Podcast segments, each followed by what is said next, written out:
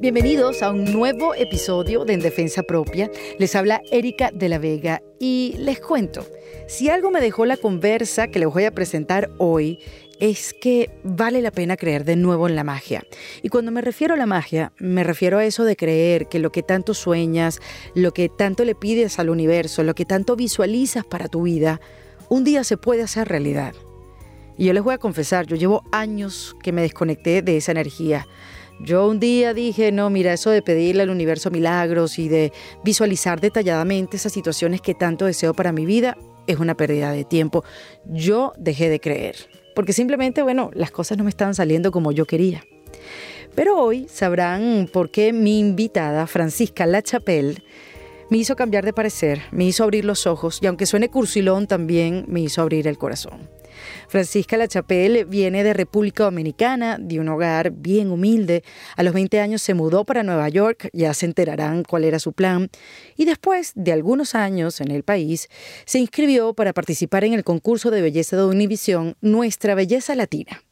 Ella apostaba y juraba que estaría participando en este reality show por pocas semanas, pero para ella eso era suficiente. Pero fíjense la sorpresa. Entre la comedia, y su dura historia que compartió con el público como inmigrante en los Estados Unidos hizo que la gente se enamorara de ella y le hicieron ganadora. Eso fue en el año 2015. Hoy en día, Francisca Lachapelle es una de las conductoras de uno de los programas más vistos de la televisión hispana de los Estados Unidos, llamado Despierta América. Hoy, como sabrán, el éxito le sonríe después de tantos obstáculos que se consiguió en la vida, desde muy pequeña, por cierto. Y todos los venció en defensa propia.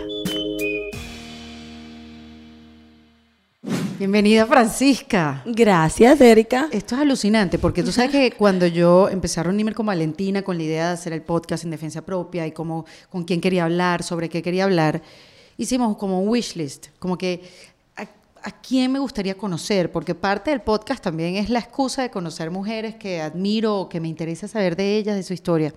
Y en este wishlist estabas tú. Pero era así como un... Después la llamamos, pues cuando, cuando, cuando hayamos conversado como con 50 mujeres, quizás nos pare, porque ya tiene muchas cosas que hacer y cosas de la vida. Este, Francisca vino a acompañar a Francesca, que fue otra invitada del podcast, y fue así como una, como una locura, que tú llegaste y yo, ¿qué haces tú aquí? No, vine a acompañar a Francesca, que Francesca está acompañando ahorita a Francisca. Este, al revés. Me dice, no, vine a acompañar a mi amiga. Yo, entonces le eché la historia. Esto es loquísimo. Siempre te quise traer en defensa propia y, se me adelantó. ¿Viste las cosas? Gracias, viste el destino. Dios tiene un tiempo perfecto para todo y esa fue la manera. Tú sabes que conociendo un poquito de tu historia y profundizando más, eh, me di cuenta que creías mucho en Dios y has creído, no es que ya no. sí, no, aclaración. Crees mucho en Dios y, cuentas en diferentes entrevistas que desde pequeñas como que conversabas con Y le pedías que, que te escuchara, que te ayudara a lograr tus sueños. ¿Tú tienes conciencia de qué edad tú empezaste a hablar con Dios? Pues sí, yo creo como desde 7, 8, 9, 10, 11 hasta el sol de hoy. Eh, esa era mi fortaleza, esa era lo que me daba siempre las fuerzas para seguir adelante, porque me tocó pasar por cosas muy difíciles y hasta el sol de hoy yo creo que eso es lo que más agradezco de mi mamá, la mayor enseñanza que ella me dio, porque independientemente de cómo fue turbulenta nuestra vida, ella siempre nos enseñó a mi hermano y a mí que había un poder superior, que la gente lo puede llamar como quiera, yo lo llamo Dios, que siempre te acompañaba y que siempre estaba contigo allí para apoyarte. Inclusive si tú no lo ves, si tú no lo sientes, siempre estás ahí. Y yo he vivido así, bajo esa, eh, no sé si llamarlo filosofía, creencia, toda mi vida y me ha funcionado. Y dicen por ahí que lo que funciona uno no lo cambia. Exactamente. así que yo voy a seguir con eso. Pero mira lo que me estás diciendo, me hace clic, porque yo tengo un hijo, se llama Matías y mm, yo le hice hacer la primera comunión, aunque yo no voy a, yo soy católica, pero yo no voy a la iglesia, yo soy espiritual, más no católica, digamos, ¿no? Y, mm, pero como que lo obligué. Vas a hacer la primera comunión y mi esposo como que no entendía por qué vas a obligarlo a hacer algo si tú no lo practicas, tú no vas a misa los domingos. Yo le digo, porque el ser humano necesita creer en algo. Y es eso lo que dices tú, que aparte de los momentos turbulentos que uno pasa eh, cuando, cuando uno es pequeño, que uno no los elige, siempre es bueno creer en algo, como que te tienes que, te tienes que aguantar de algo, yo me agarro aquí. Y yo sé que la primera comunión quizás no cambie nada en la vida de mi hijo, pero ya tiene la conciencia de que existe algo así. Sí. ¿Verdad? Como una creencia. Y ahora que me lo dice, me estoy pensando, no lo hice mal. No, no lo has hecho mal y síguelo cultivando. No, pero hay que practicarlo, obviamente, Hay no vale la pena, sí, como que sea la primera comunión, pero hay que darle seguimiento. Sí, yo digo que ese ha sido mi mayor regalo, de verdad. Siempre tener eso que puedo agarrar y decir, ok, de aquí no me suelto hasta que se resuelva el problema. ¿Y cómo era esa conversación con Dios? O sea, me dan la curiosidad como, hola Diosito. No, o sea, yo nunca le he hablado a Dios eh, como que... Pero como, ¿cómo te Como algo veías, pues? distante. Ajá. Siempre he sido como mi amigo. No sé si la inocencia... Bueno, la inocencia me dejaba hacer eso y ya después de grande, repito, como me funcionó, no lo he cambiado. Entonces yo, mi relación con Dios es muy, muy clara y muy directa. Es como mi amigo que llamo al teléfono y le digo, mira, no me gusta eso, o no me está gustando, o no lo puedo entender, o qué es lo que quieres que aprenda, o qué puedo yo hacer.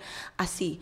Yo no hago un protocolo para hablar con Dios, yo voy directo a hablar con mi amigo porque así fue que aprendí a creer en él, en, en que solo está a un paso de una llamada. ¿Y qué le pedías cuando tenías esa edad? Que Bueno, muchas cosas. Eh, primero me subía en mi casa en un techo que había, en el, el baño de mi casa quedaba afuera y era la única parte de la casa que tenía techo que podía aguantar algo, ¿sabes? No sé si tú conoces el zinc. Claro, sí, sí, sí. En Venezuela, Sí, ¿verdad? sí, claro. Casitas Eh, de ladrillos con sus zinc. Sí, nosotros teníamos una que era de block completo y eso era el baño. Y yo me subía al- a ese techo a pedirle a Dios y a tener esas conversaciones con Dios. En ese entonces yo pensaba que estar ahí arriba era estar más cerca de Él. Era como que yo voy Claro. a llegar primero, me colé, en la, bonito, ci- sí. eh, me colé en la fila y me ponía y después empezaba y le pedía por estar en una familia saludable, le pedía por, por mi mamá, por hacerla entender muchas cosas,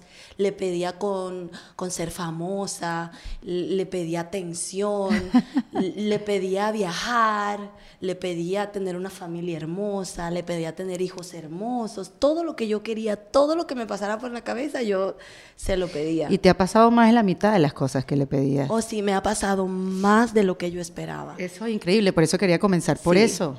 Sí. Porque pareciera que te escuchó demasiado. Demasiado. Y porque fuiste insistente. Yo creo que fue eso. Eso era todos los días, después de la escuela arriba. Diosito, mira, yo quiero esto, quiero Pero, aquello. pero es importante estar conectada con, con esa energía. Hoy en día te lo dicen todos los libros, todos los motivadores, todas estas conferencias, que estar conectada con esa energía en positivo, o sea, no, no conectarse con la carencia del no tengo, porque no a mí, sino en, en ese de sí, la oportunidad está, me va a llegar, la voy a conseguir. Obviamente que es muy difícil mantenerse en ese optimismo, Ujú. este, porque bueno, la vida es dura. Eh, pero sí, o sea, eres, e- eres la prueba de, de este tipo de prácticas, de que hay que estar conectados, de que hay que creer que hay algo más, de que hay que creer que todo puede mejorar. Y mira que tú trajiste cosas o tenías cosas en contra. Como decías tú, eh, de una familia, tu, tu padre fallece cuando tú tienes cinco años. Y después estuviste en una familia donde tu padrastro no era la mejor figura y donde, esto lo sé porque lo has compartido muchas veces, ¿no crees que soy como Yo pensé que tenías una bolita periodista? mágica de No, cristal no, y- quiero aclararlo, porque, bueno, en los medios te ha tocado compartir tu vida completa. Digo, ¿no? Claro, yo vengo de un reality show. Exacto. Sí, yo crecí en los ojos de mucha gente por nuestra belleza latina en Univisión. Sí, y siempre quise compartir mi historia, incluso si Dios no me hubiera dado la oportunidad de tener influencia, como tener la oportunidad de estar en Despierta América todos los días, tener un following en las redes sociales. Yo creo que incluso yo me hubiera preocupado por cada persona a mi alrededor, tratar de contarles mi historia porque siempre le he querido contar, porque yo siempre quise que alguien me dijera que yo iba a estar bien y nadie me lo dijo. Yo lo tuve que aprender a puro golpe. Entonces, si yo le puedo ahorrar a una persona eso, darle por lo menos la calma de tranquilo, como es parte del proceso, tú vas a estar bien, no te preocupes, yo, yo lo hago. Entonces, por eso no me da pena compartir mi historia ni hablar de nada, porque yo siento que cuando uno se libera, cuando uno deja de salir, salir lo que tiene adentro, Sanas. puede cambiar, uno sana y puede cambiar la vida de otra persona, que yo no soy la única que ha pasado por cosas terribles. A lo, mis cosas no fueron tan bonitas, pero tampoco han sido las peores. Hay ni gente la que vas a usar como excusa para que no te vaya bien. Exacto, ni para Ajá. quedarme allí. Precisamente por eso lo cuento, precisamente lo, lo escribí en el libro Una reina como tú, porque, porque uno puede salir de las situaciones difíciles y porque las circunstancias no determinan para nada tu futuro. Y te lo digo yo que vengo de ser de, de ganar un concurso sin ser el prototipo de belleza que se supone que gana un concurso, de superar bullying, de lidiar con un, padra- un padrastro alcohólico, de estar en un pueblo metido, metido allá en República Dominicana y vivir en los Estados Unidos. ¿Y eso fue lo que te hizo irte de tu casa? Siempre me quise ir de mi casa. Desde que yo tengo uso de razón me quería ir de mi casa. Y ya, cuando quiero cumplir 18, irme de mi casa ya y hacer mi propio destino. Porque primero cuando nosotros eh, vivíamos con esta persona, con este padrastro alcohólico, yo le, hacía muchas preguntas a mi mamá. Yo le decía, ¿por Claro. qué él no es mi papá? Porque no, ¿Qué- qué no es bonito, no está bueno, no se ve bien, no es rico, no es nada. ¿Por qué tú dejas que nos maltrate de esa manera? Y ella no me entendía, ella no me entendía. Ella me decía, yo no voy a hablar contigo, tú no entiendes, tú no tienes la edad. Las mujeres tenemos que hacer muchas cosas por los hijos, me decía. Y eso también me, me puso en un tiempo como muy rebelde y yo Claro. tenía como mucho resentimiento porque yo no la podía entender. Hasta que entendí que la gente actúa de acuerdo a sus circunstancias. Hasta que en vez de juzgar a mi mamá empecé a preguntar a preguntarle cosas de su vida para entender por qué ella era así. Y cuando entendí por qué ella era así, entendí que siempre me estaba dando lo mejor y tratando de protegerme. Entonces comprendí que no podía hacer nada en su camino si ella no podía verlo y que yo tenía que hacer mi propio camino.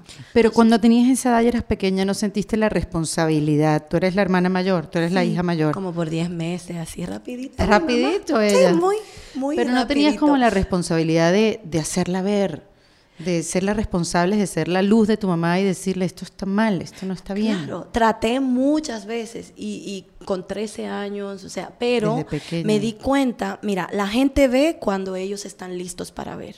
Tú no puedes obligar a nadie a ver nada. Pero parece, parece te, voy a, te voy a decir, parece, ¿cómo se llaman estos? Un, un monje.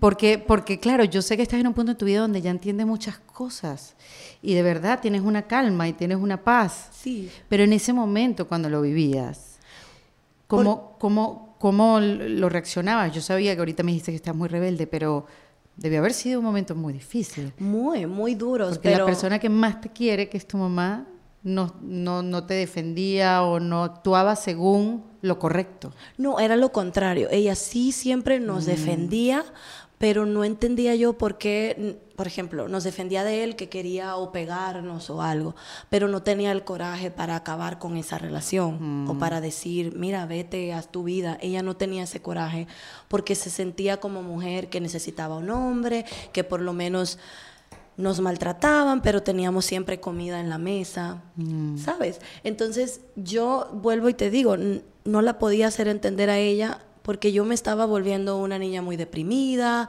yo iba a la escuela todo el tiempo Claro, lloraba. o sea, te tuvo que haber afectado. Me afectaba muchísimo. mucho en mi círculo, siempre era una persona que hablaba de cosas como negativas, porque imagínate tú con 13 años y en tu casa pasando todas esas cosas. Y en tus cambios hormonales también, tu entrando a la cambio, entrando a la adolescencia. adolescencia, Sí. era mucho. Hasta que un día una amiga me dijo del colegio, ¿sabes que a la gente no le gusta estar cerca de gente negativa?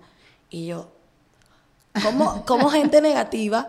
Yo sí, como gente que siempre se está quejando y diciendo cosas. Bueno, y te yo, habías dado cuenta. no me había dado cuenta. Entonces, Dios pone siempre gente correcta en el momento correcto. Mm. Ella no creo que se dio cuenta del gran de la gran luz que dio a La mi vida en ese momento, sí, la gran enseñanza, pero lo hizo. Y cuando ella me dijo eso, yo dije, pero es verdad, ¿sabes qué?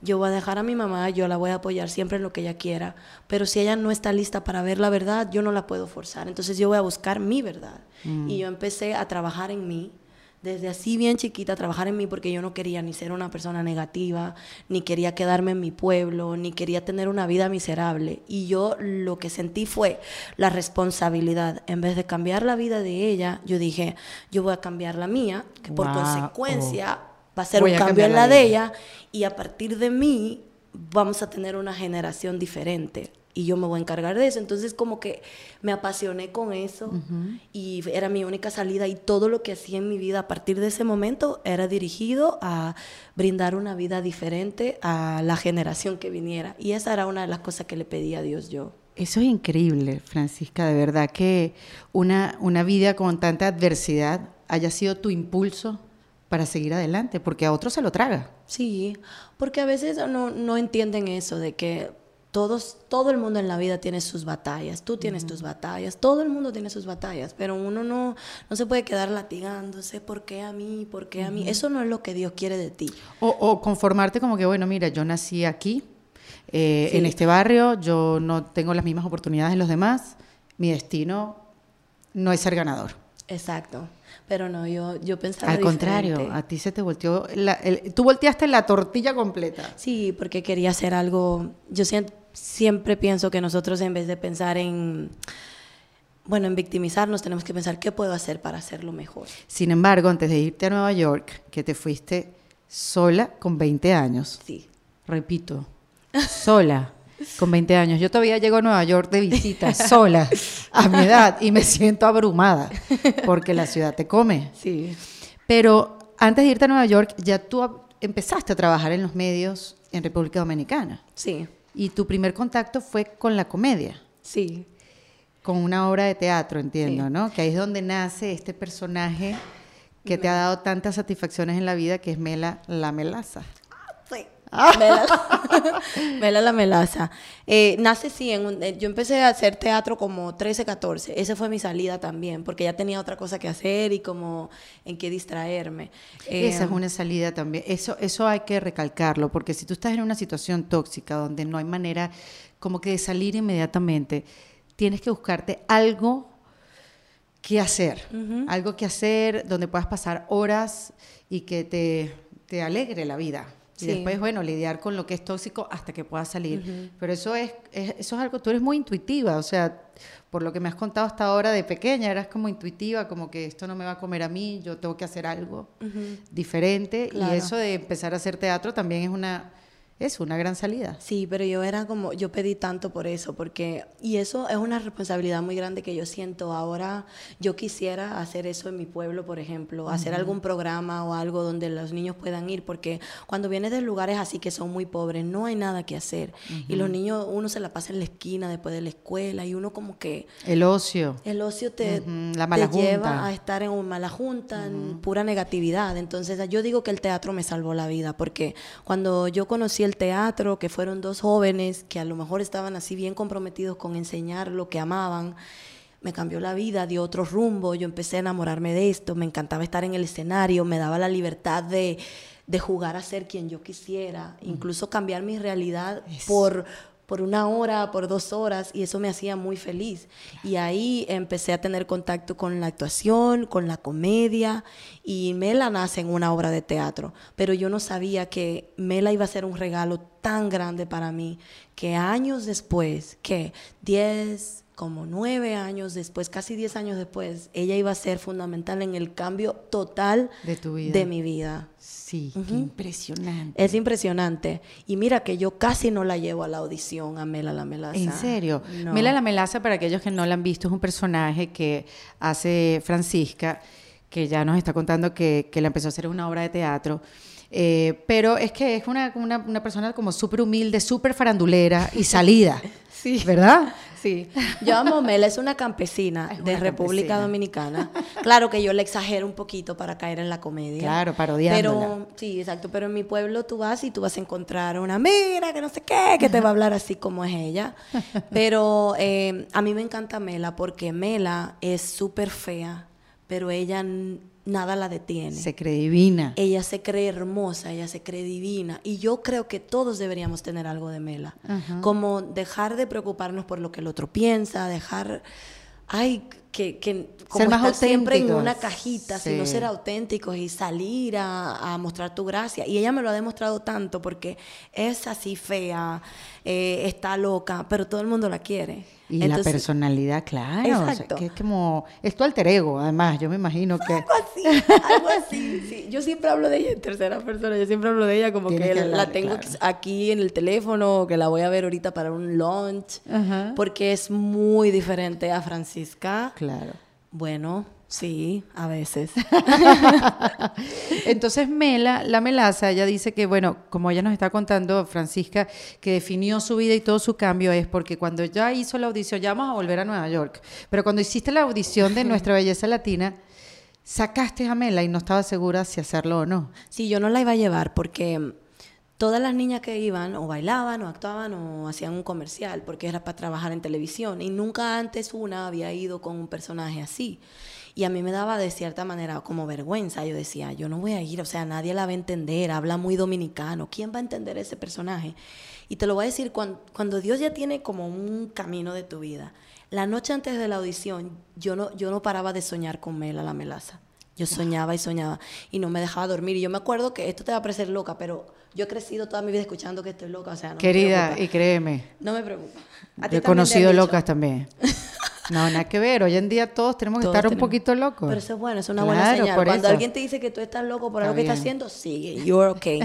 so, ella, ella me decía, llévame, llévame, te lo juro. No te parezca loco, pero era llévame, llévame, llévame. Y yo no dejaba de ver a, a este personaje diciéndome, yo dije, ok, ya, porque tenía que dormir para estar fresca al otro día. Ajá. Y yo la metí en la cartera, pero ya yo, te- yo tenía preparado un comercial de la prevención del VIH, imagínate tú. O sea, si toda, era toda, Toda profe- seria. toda seria profesional. Hasta cámara. Hasta acá. Cuando yo hago mi, me toca mi turno y hago mi comercial, los, los productores se quedaron como... Prox, next. Next. Y cuando yo vi eso, como en la cara que no gustó mucho, yo dije, ay, pero yo tengo un personaje, eh, una amiga, si quieren se la presento. Y eso les llamó la atención. Entonces me dijeron, ¿y cómo se llama? Yo le dije, Mela la Melaza. Y me dijeron, eh, ¿y qué hace ella? ¿Cómo habla? Yo dije, no, es que ella tiene que venir, yo no puedo. Ya este era el casting, porque este tipo de reality shows, como te hacen muchos castings antes de hacer el casting con cámara. ¿Este casting que tú hiciste era ya en cámara o era como que el No, de los productores? el de para... los productores Ah, para ok. dejarte ir a cámaras. Ajá. Entonces yo hice eh, eh, el de los productores y como que no le encanté. Entonces yo vi, yo dije, bueno, a lo mejor Mela me ayuda a hacer algo, a, a dar el otro paso. Y fue así.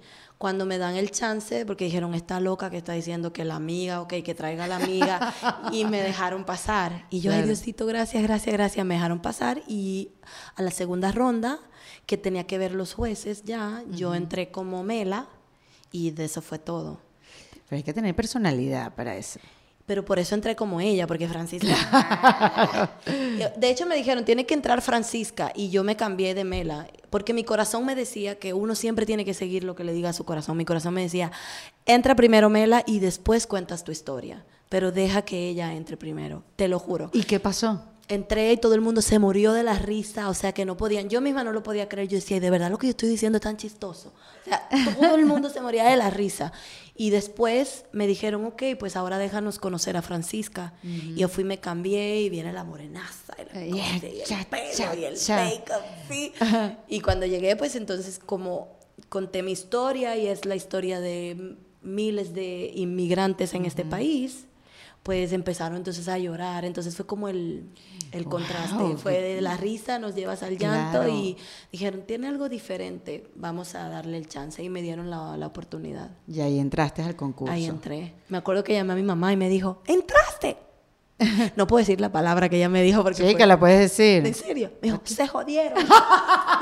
Y se jodieron. Me dijo mi mamá, se jodieron porque si te dejaron entrar, nadie te va a sacar de ahí porque Jehová de los ejércitos está contigo. Qué Ella es muy... Ay, qué y yo bella. así temblando y en realidad nunca fui por la corona allí. A mí no me gustan los concursos de belleza. Claro, entonces eran concursos de belleza y tú tenías un personaje que es eso, Sí, era sí, una sí. campesina sin dientes, toda mal vestida, tú sabes. Era, era, sí, era como un doble discurso, como, mm, esto es como raro. Sí, honestamente yo hice mi plan. Después yo dije, me van a sacar en la cuarta semana. Ok. Porque por Mela le van a sacar jugo como cuatro semanas. Yo calculé, yo dije, pero a las cuatro semanas yo voy a dar el 300% de mí y yo me voy a quedar con un trabajo, que eso era lo que yo quería, porque Claro, yo no quería ser mesera, ya estaba cansada de ser mesera, ya no quería hacer otra cosa en Nueva York, ya yo sentía que ya ahí no, no podía. Y, Porque era eso o devolverte. o me tenía que regresar a Nueva York y estar haciendo, a lo mejor A Nueva York, no a República Dominicana. a República Dominicana jamás me hubiera ido, pero a Nueva York. Y si no estuviera ahora mismo en, en Despierta América o haciendo eso, me hubiera ido a México. Y si no me hubiera salido en México, me hubiera ido. Yo siempre tenía en mi mente que iba a seguir y seguir y seguir y seguir volando, volando, hasta que encontrara el lugar perfecto para mí. para ti, estar. tus talentos y poderte desarrollar. Sí. Cuando te fuiste a Nueva York, bueno, pues te fuiste ¿por qué Nueva York? ¿Tenías un familiar allá? No, no tenía familia. Yo soy la primera de mi familia que viaja. sí. ¿Y por qué en Nueva York? Porque todos los dominicanos se van a Nueva York. Nosotros estamos en Miami y decimos, estoy en Nueva York. Siempre en Nueva York. Y uno también tiene ejemplos en el pueblo de gente que va a Nueva York y llega con las cadenas y el dinero. Entonces tú tienes esa imagen de que si te vas a Nueva York encuentras el dinero en, en la calle y te haces rico y te Y cambia ya, la vida y ya. claro. Y por eso yo me quería ir allí. Entonces me dieron visa, pedí visa, me dieron visa, lo cual fue también una sorpresa para mí, porque yo era muy joven y tenía un alto riesgo de quedarme, que esa era mi idea. que esa era mi Como si ellos no lo sabían. Pero pedí, me la dieron y vine y me quedé. Mm. Le mentí a mi mamá porque ella no podía entender que yo me iba a quedar. ¿Y qué le dijiste? Le dije, ay, no, ¿cómo, ¿cómo tú crees que yo me voy a quedar ahí? Yo vengo en tres meses. Pero Mm. yo no regresé hasta tres años después. Wow. No la volví a ver ni a ella ni a nadie. Francisca, qué fuerte. Porque además tus primeros o tu primer año en Nueva York fue súper duro Claro. y no solo hiciste saber ni le contaste ni lo- por Nunca, lo que estabas pasando. No, nunca le dije nada porque pues los padres se preocupan mucho y aparte yo entendía que yo me ponía en los zapatos de ella. Si mi hija se va y me dice o que no tiene para comer o que no tiene dónde estar, me voy a volver loca. Y ella no podía hacer nada. O sea, yo siempre era, estoy bien. Una vez me dijo de alguien que me conocía, que me vio flaca, porque yo a veces comía una vez al día o no comía, y ella me dijo, me dijeron que te ves muy flaca y que estás fea y tú no estás bien. y yo, mami, no es que estoy en una dieta. Porque voy a participar en un concurso y yo le, le hacía cuentos. Una historia para una- que no se Una preocupara. historia para que no se preocupara. O sea, pero, ok, te fuiste a Nueva York con Ajá. esa valentía, Sí. sin tener familia ni nada. ¿A qué? ¿Cuál era? Tu plan era no volver y quedarte, pero ¿cuál era tu plan? ¿Voy a llegar a un sitio? ¿Me voy a instalar? ¿Tengo ahorros? No. No, no tenía nada. Yo llegué, bueno, llegué con 700 dólares que me prestó un amigo y ese amigo me conectó con, me buscó una habitación en Nueva York, que en Nueva York uno vive en habitaciones y yo dije, bueno, me pago dos semanas y consigo un trabajo y ya. Entonces ese era el plan. Eh, no era muy, elaborado porque yo no, no sabía lo que iba, pero yo, yo no sé, tenía tanta ilusión, como Claro. me, me, me llenaba de adrenalina, de, de pasión, poder tener la oportunidad de cambiar mi vida. Para mí era divertido, para mí no habían consecuencias, yo no contemplé nada, nada, ni peligros, ni que me iba a quedar ilegal, nada. Yo simplemente iba por mis sueños, por lo que yo quería, que en ese entonces ya no era ni siquiera ser actriz, ni siquiera estar en el medio. Para mí ya era comprar una casa, tener un carro, tener dinero en el banco. Claro, porque como ya tenías experiencia previa en la televisión en República Dominicana, también dejaste esas oportunidades, dejaste el teatro, porque Mela la Melaza también te acompañó un, un- un tiempo y te presentaste como Mela la Melaza en República Dominicana. O sea, que dejaste todo eso. Todo, sí. Porque Mela no me funcionó allá, en República Dominicana. La televisión allá tampoco. O sea, yo igual trabajaba en televisión, pero no ganaba nada de dinero. Entonces me tenía que pagar mis estudios, tenía que ayudar a mi mamá, tenía que mantenerme yo y como que me sobrecargué de muchas cosas y en ese entonces no vi salida. Mi única salida fue venir a Estados Unidos. ¿Y, que ¿Y cuál fue que tu primer trabajo en Nueva York? Vendí ollas. Trabajaba en una compañía que se llama Royal Prestige. Ajá. Eh, y era un entrenamiento para que tú salieras a la calle tocando puertas o parando gente en la calle vendiendo ollas. Y me fue horrible, horrible porque soy la peor vendedora del mundo. Qué horrible vender.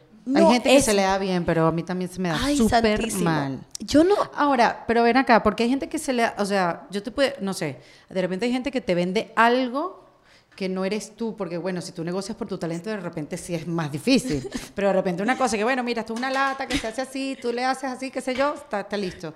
Pero hay gente que no se lo da del todo, sí. como es- en tu caso. Ay, sí, no. como en el mío. Ay, tú también eres mala no vendedora. nada. Yo no pido ni rebaja. Yo, yo, no, yo ni regateo. ¿Entiendes? O sea, como que, ¿sabes? Esa gente como que, mira, pero ¿en cuánto me lo vas a dejar? Porque me llevo dos. No, a mí esto me, me da hasta pena. Como que no, ¿cómo yo le voy a decir eso? Por algo debe estar en ese precio y todo el mundo me ve con cara que no. mira, Erika, la vida no es así. Yo puedo vender, pero yo creo que era, el, era cara, eh, son unas ollas caras. Y siempre yo tocaba la puerta y caía en la casa de una señora. Entonces yo me ponía a hablar con la señora, bebiendo café con la señora. Y ya la señora me contaba su vida y sus problemas. Y como que mi corazón no me dejaba como venderle un artículo que costaba dos mil dólares, que iba a tener que comprometer su crédito y todo. Como yo no tenía corazón. Y no es que estaba mal, eso está bien, es un negocio y las ollas son buenas y funcionan buenísimas, yo las tengo. Pero a mí se me hacía difícil Claro. tratar de convencer a una señora o a alguien de que comprara las ollas. No, no, me, no me salía. Solamente cuando ya Ay, me estaba muriendo de hambre, de hambre, de hambre, conseguía que me dieran un down payment porque ya era vida o muerte. Claro. Entonces así era como que ya no, ya. ya no, o sea, Franci, no vendo. o eres tú o soy yo. Exacto.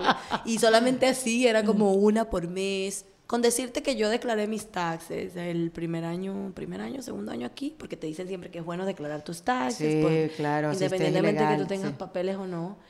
Mil dólares al año, yo no sé cómo yo, yo no sé cómo yo hice eso. Mil dólares, te lo juro. Mil te- dólares en Te lo juro. Mi, mi income fue mil dólares al año. Eso es imposible. Sí, yo tampoco, yo Francisca. tampoco lo entiendo. ¿Y, y, y, y, cómo comías? ¿Cómo pagabas las rentas? ¿Cómo, cómo sobreviviste? Bueno, como me hacía amiga de las señoras, comía en sus casas. eh, tenía también el distribuidor que me enseñaba a vender y él a veces nos hacía reuniones y comía el pan de bono y todo porque era en Queens, New York y hay muchos colombianos allí y me daba la hartura. ¿Tú sabes lo que es hartura, no? Ah, sí. Jartase le decimos nosotros. Sí, me llenaba hasta el tope, me llevaba el pancito y así. Y si tenía 20 dólares, los, los estiraba. O sea, la mejor organiz- eh, la muchacha más organizada financieramente.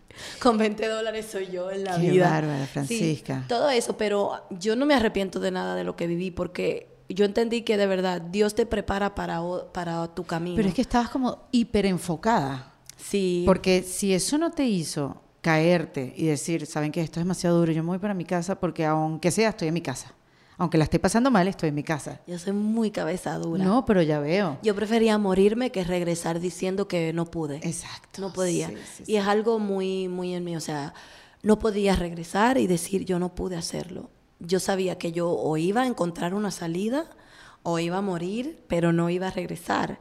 Y es simplemente así. No sé si es porque soy Tauro, no sé qué, pero yo siento que cuando uno empieza a hacer algo en la vida tiene que terminarlo. Y si tú vas con esa convicción, siempre vas a encontrar una salida. No va a ser a tu tiempo, de la manera tal vez que tú quieres, pero vas a encontrar una salida. Y yo creo que ahí es que está saber aguantar, saber cuándo es que uno tiene que hacer el último empuje para derribar esa puerta, para, para romper la ventana y colarte. Claro. Y así. Y, y entonces leí que durante ese primer año que vendías ollas, no sabía que vendías ollas, este, andabas con una maleta por arriba y para abajo por todo Nueva York, porque como que no te podías quedar como en un solo sitio. Sí, me mudé cinco veces en un año.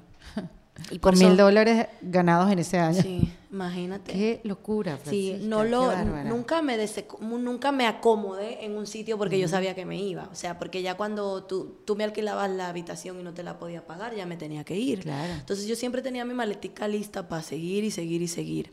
De hecho, una señora que me agarró mucho cariño y yo a ella en Nueva York, me dijo, a mí me encantaría que te quedaras, pero es que yo, re- yo vivo de la renta de esa habitación, entonces Claro. te tienes que ir.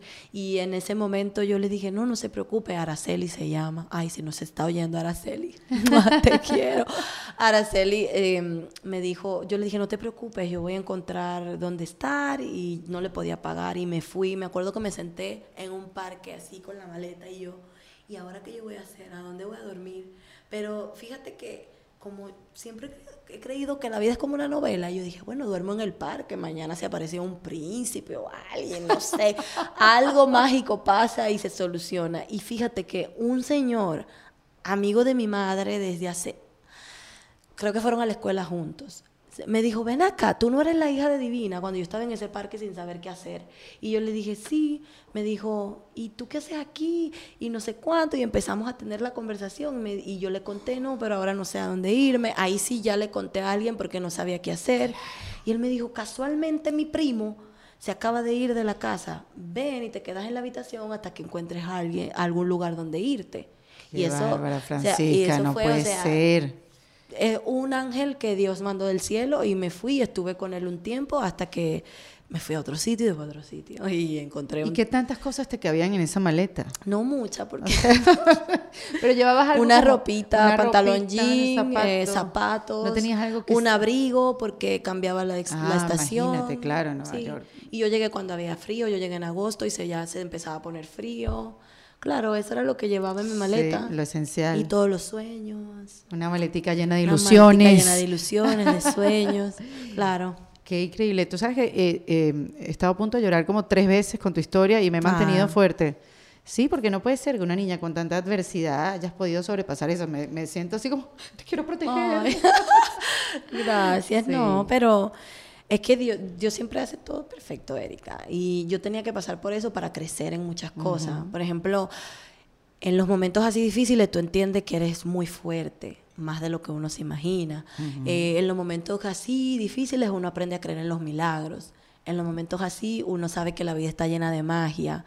En los momentos así uno se siente especial porque no todo el mundo tiene o no abraza la oportunidad de participar en la vida hay gente que se queda viendo cómo otros participan. Entonces uno tiene que ver eso como todo esto que me está pasando es como mi propio guion, es mi propia novela y cómo terminan las películas y las novelas. Bien. Con finales felices. Pero antes de que la protagonista le dé el beso al protagonista, todo lo que pasa en el medio todo mal. es mal. Entonces, yo como que dentro de mi propio amor por la actuación, veía mi vida como una película, una novela, y yo seguía y seguía y seguía y seguía. ¿Y conociste un príncipe?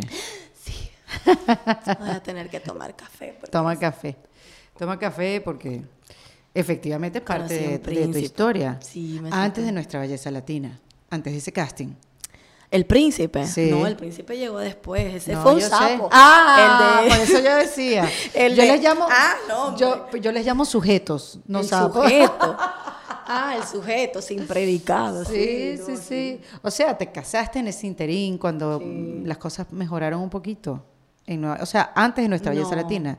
No, eso es una relación muy complicada. Mm. Y terminamos como el divorcio mal. De hecho, ah. no puedo ni siquiera hablar de él, él no puede hablar de mí. ¿En serio? Sí, porque está, o sea, así legalmente no puedo. Pero mira qué curioso que te quedaste con su apellido. Sí, sí, sí. Porque es, es una decisión importante. Pero no importa. Además, ya mi carrera la empecé así. Entonces mm. no, no le veo sentido a cambiarla. Eso a mí me llamó súper la atención porque, o sea, hay que, hay que quedarse con el, el apellido del ex sujeto es, que tiene, es que se me hace como que tiene tanto caché. No, Francisca La Chapelle, a, a, qué? A Francisca Méndez. Sí, La Chapelle. Yo dije, no, no, La Chapelle. y, él, que, y él es todo bien que te quedaras con el apellido, eso no es una decisión que... Yo, ¡Ah! tengo, yo tengo mucho tiempo que no hablo con él, yo no sé si él está contento con eso, pero yo no me lo voy a cambiar porque me gusta, porque mi carrera ya la empecé así. No, no porque lo fueras a cambiar, sino porque te quedaste con ese apellido, que al contrario, la gente cuando se separa te dice, uche, me quedo con mi nombre. Sí, pero, ay, no sé, yo no lo, no lo he pensado ¿No lo había visto así? Y si él me lo quiere quitar, va a ser, no sé, difícil no, también. no, porque te lo va a quitar, no, A mí no se me quita nada, señor, muy tarde ya. No, muy tarde, muy tarde. Pero, por ejemplo, de él, la, la enseñanza que yo tengo es hay gente que llega a tu vida, cumple un propósito y se tiene que ir. Y ya, y eso fue lo que él hizo. O sea, nosotros nos encontramos en un momento que ambos nos necesitábamos y, yo aporté mucho y él aportó mucho y después cada uno tenía que seguir su propio destino. Y yo espero que esté muy bien, de verdad, de todo corazón. de todo corazón espero que esté muy bien porque solamente recuerdo las cosas eh, buenas y recuerdo que como como pareja un desastre fuimos, pero como amigos fuimos buenos amigos. Entonces yo trato de ver al amigo. Rescatar eso, claro. Sí, de ver al amigo. Y de... Bueno, es que yo creo que en las relaciones cuando ya pasa el sufrimiento, siempre sale a flote como que lo bueno. Porque si no ves lo bueno, eso habla muy mal de ti. Porque tú estuviste con esa persona. Y siempre alguien te da algo bueno, siempre. Siempre hay algo bueno en la... O sea, todo, no, puede ser todo malo, no puede ser el tipo un desgraciado, no. Aunque sea un desgraciado, hay algo... Sí los hay. Hay algo que... Pero hay algo siempre que suman. Incluso la misma enseñanza de no volver a estar con un desgraciado. te lo regalan, entonces... o sea, uno siempre sale ganando. Es como yo trato de ver siempre las cosas. Sí, sí, sí. Sí, sí, totalmente. Y después una relación. O sea, estoy totalmente de acuerdo, porque si no ves lo positivo, habla mal de ti. Porque si siempre lo ves mal y que fue un desgraciado y todo lo demás, y que bueno, fuiste tú lo que te enamoraste del desgraciado, tampoco te obligaron. Exacto, sí. ¿No? Por claro, fue tu decisión, sí, claro. Totalmente. Pero bueno, llegó nuestra belleza latina. ¿Cómo te enteraste que venía este casting? ¿Fuiste corriendo? Bueno, voy a hacer el casting. Esto, esto, this is it. Ahora o nunca. Bueno, yo conocí Belleza Latina llegando a Nueva York el mismo ah, año. Y la señora con la que yo compartía su casa, ella un día domingo súper fanática de Univisión me dijo, em, mira tú, así, porque bien dominicana y hablaba así, mira tú, ven acá, mira el programita este. Tú no eres tan feíta, tú deberías de ir ahí. Ah, bien, gracias, señora. Y yo, y ok, y yo, ¿qué es eso? Y me explicó ella, a eso le cambia la vida a las niñas. Eso es como una cenicienta. Y yo me llamó la atención, no lo vi completo. Y después me puse a buscar y eh, vi que sí, que tú te ganabas un contrato con Univision, que ganabas dinero. Yo dije, oh yo no creo en los atajos para el éxito, pero esto parece como un atajo. de todo lo que yo quiero está ahí sol, en un mismo paquete, ahí, está todo. Entonces, ese fue mi primer encuentro. Pero en los requisitos decía que tú tenías que ser residente de los Estados Unidos. Entonces yo sabía que me iba a quedar ilegal y que por lo menos eso era algo que tenía que poner en pausa. Claro. Y me encontré cinco años después, o cinco, años después, cuando regularizo mi estatus migratorio y digo, voy a participar en nuestra belleza latina, pero ya las audiciones habían pasado, entonces dije, bueno, me preparo para el año siguiente y me preparé y fui y ya, y el resto es historia. Qué locura. una locura, como eso te digo, como si uno tiene que estar abierto siempre como a las señales. Yo creo que todos los días es una oportunidad para ver cómo va a ser tu futuro, te lo juro, porque yo no iba, o sea, después de que lo vi ese día que el Julie, que se llama Julie, me dijo, yo me olvidé de eso y yo seguí mi vida normal y tratando de hacer mi camino y tratando de sobrevivir. Y luego me acuerdo, mi, mi sueño, lo que yo siempre he querido ser, me toca otra vez y me encuentra con Belleza Latina y ahí cambia todo. ¿Y qué veías tú en televisión cuando eras pequeña? ¿Cuáles eran tus referencias? Eh, ¿A quién te querías parecer o te encantaba el trabajo? No sé, veías a Charitín, no, no, no sé, ¿cuál es? No, en ese entonces veía mucha novela y lo único que sabía muy claro era que quería ser actriz. Pero en realidad, al principio yo sentía que la gente que estaba en televisión era como gente que venía de Marte, de la Luna, como gente muy especial. como, y yo no me sentía parte de, no me sentía identificada yo decía, qué chévere venir así de la luna y venir a la tierra, entretener a todo el mundo. Eh, hasta que después la vida no me enseñó otra cosa, me enseñó que uno puede lograr lo que uno quiera, lo que uno tiene es que convertirse en la persona que encaje en ese lugar. Uno tiene que moldearse y hasta encontrar su espacio. Y eso es lo que yo creo que hice y sigo haciendo todos los días de mi vida porque uno tampoco puede parar nunca. Sí, no te puedes poner muy cómoda. No. Entonces ganaste nuestra belleza latina, que como ya lo hemos dicho, aquellos que no han visto es un programa de belleza, de un concurso de belleza, pero eh, eh, donde estuvo Osmel Sousa. Osmel Sousa estaba. Sí, claro que sí, el zar de la belleza. este, y claro, había un jurado, pero entiendo que el público votaba. El público era quien te elegía. Y con este personaje de Mela la Melaza y con tu historia, pues enamoraste al público y rompiste un paradigma, rompiste un estereotipo, porque si bien es cierto, en la televisión hispana no hay, primero, no hay espacio para la comedia. Es muy raro el programa de comedia que sobreviva en la televisión hispana. Segundo, bueno, había unos mujerones también en nuestra belleza latina, como tú decías, que iban con comerciales y cosas preparadas y todo lo demás, que, que estaban como más preparadas para ese mundo de la televisión. este, y como que tú, ya tú no te lo esperabas, pero el público votó por ti. Y es como lo, lo, lo transformaste. O sea, viniste a cambiar un, un punto clave de la televisión hispana con la comedia, con un personaje que sí han habido ese tipo de ejemplos, pero muy pocos, sobre todo una mujer. Y yo creo que tenías como, o sigues teniendo como una gran responsabilidad de seguir cambiando eso, porque no hay espacio para la comedia. ¿Por qué crees que no hay espacio para la comedia en la televisión? Sí hay, pero es como dices, no sé si es que la gente eh, se desconecta o se cree, no sé, de más un poquito la película o después empieza así cuando tiene la atención a importarle el hecho de hacer el ridículo.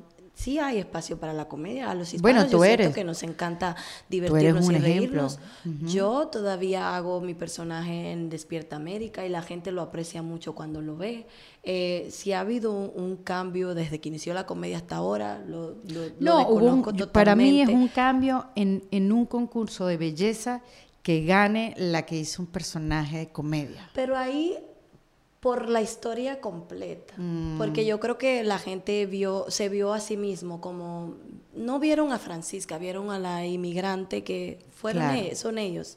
Entonces es como darle la oportunidad a la a esta persona que ha pasado por lo mismo que yo, la que es la feíta, de que gane en la historia, de que ella sea la que tenga el el, El chance. el chance, la claro. oportunidad, el final feliz.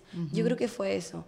Mela me ayudó mucho porque ella lo enamoró a todo el mundo con su gracia y eso, y luego la historia detrás de Francisca la- hi- hizo que la gente se reflejara. Claro. Porque yo vuelvo y lo digo, yo no creo que es que, que Dios me puso aquí porque Francisca, o sea, the best, the- no. No, yo digo, no Dios me puso claro. porque quiere que los demás sepan, si ella vino de la nada, tú que te sientes a lo mejor sin ningún tipo de oportunidad, tú puedes llegar a donde tú quieras. Y eso es como el mensaje que yo siempre trato de, de dar a la gente que me sigue en redes, a quien tengo la oportunidad de, de compartir. Ese es el compromiso que yo siento que tengo, como no es para recibir aplausos ni likes ni nada, es para que tú veas que no importa, tú puedes también hacerlo.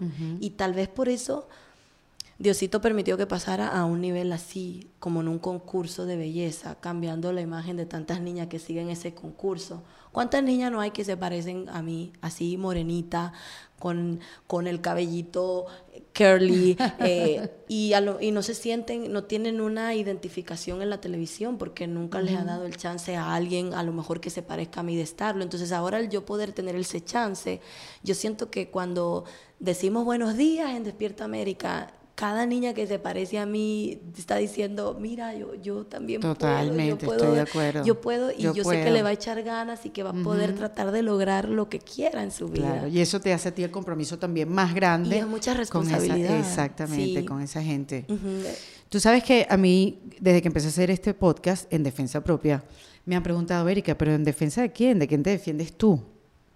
Y mi conclusión ha sido que yo me defiendo de mí misma, porque a lo largo del tiempo me he venido dando cuenta que la peor que se trata soy yo. O sea, no es el mundo, no es el que no le caigo bien, ¿sabes? No es un jefe, sino que yo me he convertido en mi propia enemiga y que yo tengo que defenderme de mí misma por las inseguridades, esa la voz saboteadora y tantas otras cosas, el, el procrastinar, el, el criticar sin hacer nada, tú sabes, tantas cosas que, que uno tiene en contra, pero que tienes que, tienes que hacer paz con ella o tienes que defenderte, defender la parte buena tuya contra toda esa basura que uno se va diciendo todos los días.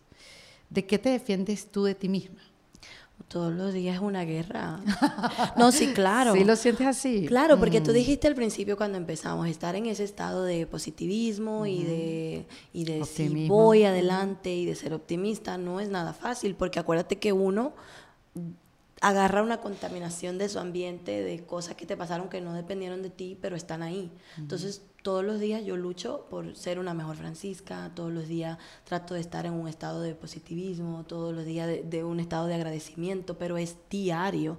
No es que lo hice hace 10 años y ahora ya no lo tengo que hacer todos los días. Uno tiene que empezar por sanarse, uno tiene que conocer, tener el valor de estar en silencio con uno mismo y reconocer cuáles son sus fallas, sus debilidades y empezar a trabajarlas. Y eso yo lo hago todo el tiempo, todo el tiempo eh, busco un espacio de Francisca conversar con Francisca y empiezo, ¿qué, qué hiciste en el día?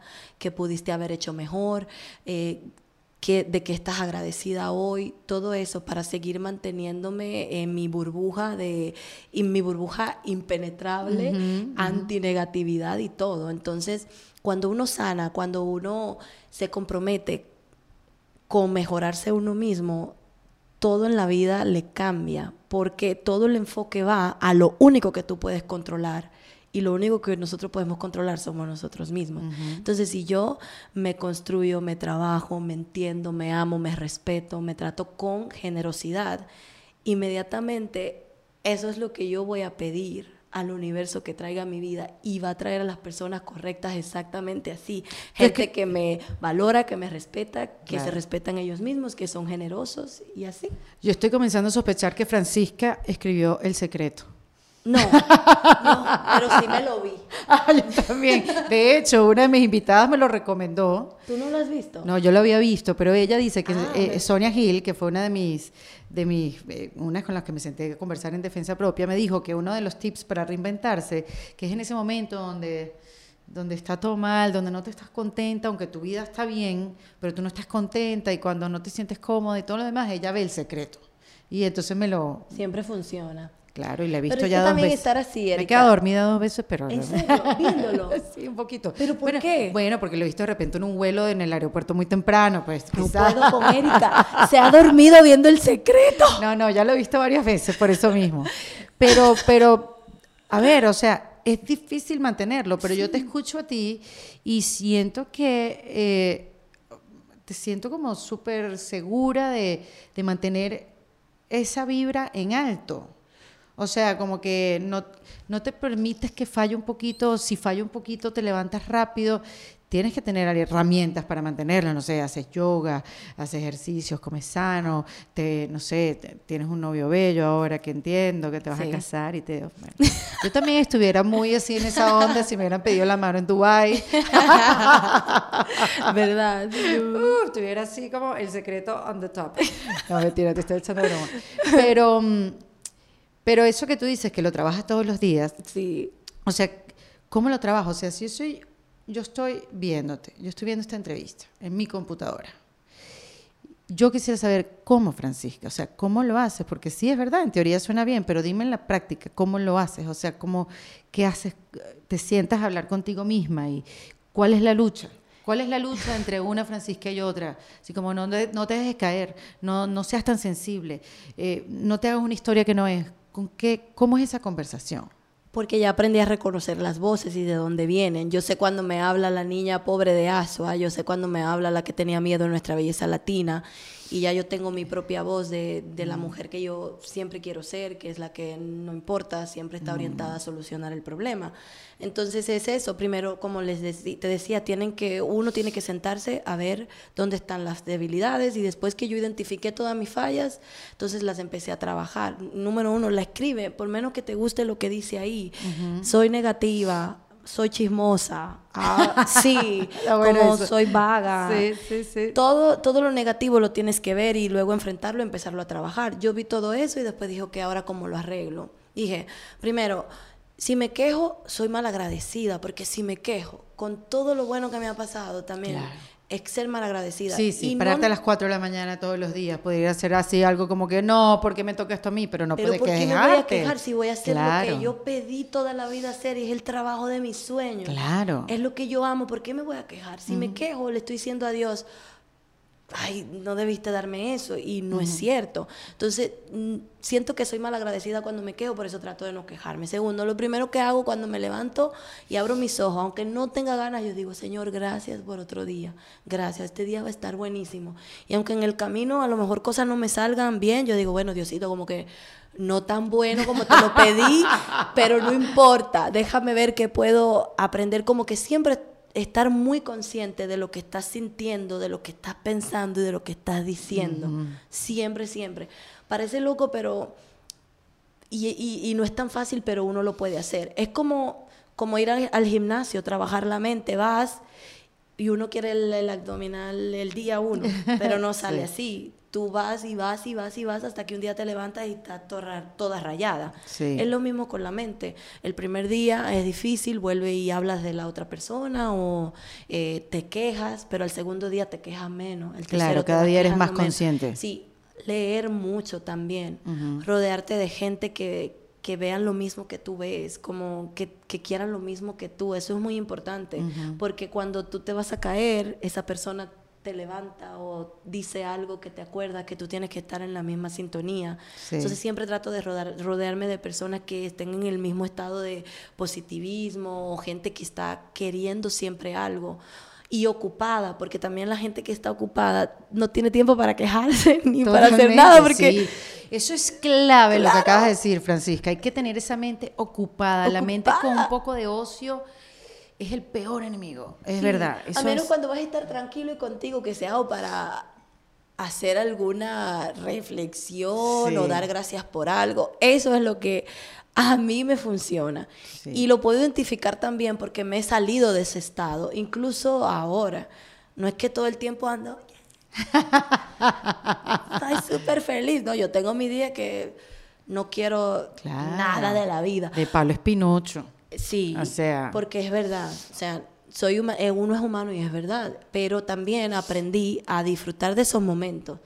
Es como el luto, tú tienes que vivirlo. Si te sientes así, lo vives, pero lo que no te puedes es quedar ahí. No te puedes quedar ahí. No te puedes quedar ahí. Sí, sí. Yo lo vivo un día, me acuesto temprano, para que el día se acabe rápido. Bueno, tú te vas a acostar temprano. No, debería. Es algo que tengo que trabajar. No, esa una, no es una pregunta que te hace el mundo entero.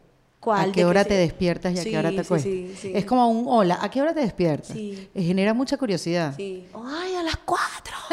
Así siempre es lo mismo, pero eh, no, yo me duermo nueve y media. Eso es, eso es tarde. Es, eso es tarde. Claro, eso es tarde para alguien. No, no, eso no es tarde. Pero para alguien que para alguien que se levanta a las cuatro de la mañana, sí, sí es la hora que te Sí, nueve y media, diez. Yo puedo aguantar hasta las diez. Sí. Diez y media 11 ya tengo que usar toda la reserva del cuerpo. ¿Cómo hace cuando tienen estos tipos de eventos de alfombras rojas y al día siguiente tienes que pararte temprano? Cuando vas por un upfront, que son estas preventas que hacen en Nueva York, que son eventos en la noche, que creo que una vez te, desmayaste en cámara y todo. O sea, es un ritmo de vida Ahí no tenía mis hábitos bien establecidos. Ahí yo estaba apenas empezando. Cuando Francisca se desmayó en televisión en vivo. Qué vergüenza. En Despierta América, que eras invitada o ya trabajaba ahí. No, ya trabajaba ahí. wow, y un mamonazo. Fue bien fuerte eso, pero eh, parte del deporte. Me tengo que aprender a cuidar, no solamente puede ser trabajo, también hay que sacar su tiempo para comer, hidratarse, estar bien, porque a veces uno se envuelve más el estrés y se vuelve loco y te das cuenta que somos tan vulnerables que un, un, tronar así de dedos ya me pude haber muerto, te cambia la vida. ¿De dónde crees que te sale a ti esa disciplina? ¿De dónde la aprendiste? ¿Quién te la enseñó? Porque para hacer todo lo que haces, para pararse a las 4 de la mañana todos los días hay que tener disciplina, más allá de ganas, voluntad y querer seguir siendo mejor en tu vida y tu trabajo. Hay que tener disciplina para después ir al gimnasio, porque sé que haces ejercicio bastante y después hacer todas las otras actividades que tienes a lo largo del día. ¿De dónde crees que que lo viste, lo viste en un ejemplo, lo aprendiste sola, venía contigo en tu ADN. No, yo no creo que eso viene en el ADN, yo creo que cuando uno encuentra un propósito, uno sabe, empieza a buscar lo que tiene que hacer para lograr ese propósito. Entonces yo reconocí lo que yo quería hacer por el resto de mi vida y yo sé lo que tengo que hacer para mantenerme en ese camino siempre y lo hago porque me encanta, porque estoy entusiasmada con ver la imagen de mi vida ya materializada como yo la sueño. Entonces, por eso yo cuido cada cosa que hago y lo desarrollé poco a poco. Yo eh, dejaba todo para después también, em, eh, muy vaga. Y sí, claro, y entendí que no, que el éxito es traseral, tú te tienes que parar, tienes que hacer tus cosas, tienes que trabajar, tienes que cultivarte. La disciplina se, se, desarrolla. Y yo creo que la desarrollé cuando, y mucho más cuando empecé Nuestra Belleza Latina, que cuando vi la oportunidad yo dije, ¿qué tengo yo que hacer para estar ahí? Y vi, hay que hacer ejercicio porque tenía barriguita, porque tenía que modelar en bikini, tenía que prepararme. Tengo que, entonces eso significa que tengo que comer mejor y empecé poco a poco. No tenía dinero para pagar el gimnasio, me iba a correr a un parque que había a dos cuadras de mi casa. La primera vez que fui, que hay que entender el proceso de las cosas, di media vuelta en un parque grandísimo en Nueva York. media vuelta y me estaba ahogando y no podía, pero mm. volví al otro día y di la misma media vuelta y al otro día y esa semana media vuelta hasta que a la siguiente di la vuelta a la más a la mitad, después la di completa y después corría. Yo terminé corriendo cinco veces ese parque, pero fue poco a poco, poco a poco. Entonces, eh, es la autodisciplina, todas la podemos desarrollar, pero hay que comprometer. Si te comprometes, yo entiendo cuando tienes un propósito claro de lo que quieres hacer y ya ahí encuentras la fuerza para todo. Sí, ahí no hay nada que te sabotee, ni tú misma. Claro que no. Me imagino tú cuando, ¿cuántas cosas no haces tú? Sí, pero... Que tú quisieras quedarte en tu casa acostada, o, pero tú sabes que no puedes. Hay una fuerza ahí que cuando lo, haces lo que te gusta y ves tu camino y lo encuentras, no hay manera de que lo dejes. Sí, es verdad. No hay manera. Es Entonces, a veces lo que hay es que encontrar eso, que te gusta, que quieres y seguir adelante. Y tú sabes que también veo en esta televisión que se comparte mucho mucho de la vida de uno. Ah, sí, porque ahora a la gente le gusta pues, la realidad, la verdad y todo. Eh, no, o sea, no hay una manera de separar una cosa de otra. O sea, es todo lo que te pase en tu vida se comparte. ¿Cómo vives eso? ¿Cómo, o sea, se te da ya natural, te acostumbraste a eso, porque es todo, es, es un divorcio, es volver a empezar, es, te desmayaste en cámara, es, te pusiste un vestido y no, se te abrió el escote en plena eh, parodia en el programa, o sea... Es, mucho, es tu vida, es cuando le compraste o le hiciste la casa a tu mamá, que eso fue, me imagino, un, una gran satisfacción y un gran logro, ¿no? Poderle ser, porque además no la mudaste de casa, sino que en la casa que ya tenía le hiciste la casa más grande. Sí, porque esa casa es muy especial, porque esa casa se la regaló mi abuela, que yo no conocía a mi abuelita, pero a mí me encantaba la imagen de mi abuela porque mi mamá siempre me dijo que ella era una mujer muy trabajadora y que no le tenía miedo a nada y como que ese fue, como que yo me identifiqué con mi abuelita de mm. chiquita. Entonces ella me dijo que mi abuela le regaló esa casa para que, y le dijo, para que no le aguantes problemas ni nada a nadie, te voy a dejar tu casa. Y mi abuela le hizo esa casita a mi mamá y después se murió. Wow. De una vez. Entonces, como que para mí esa casa tenía un valor especial y también lo tiene para mi mamá. Entonces yo dije, no, voy a terminar lo que mi abuela empezó, porque mi abuela la dejó como a medio andar, pero por lo menos mi mamá tenía un lugar donde estar. Y nosotros nacimos ahí y crecimos ahí. Entonces nunca la, la, iba a mudar, nunca la voy a vender, nunca nada, porque para mí esa casa tiene un significado, tiene un significado especial.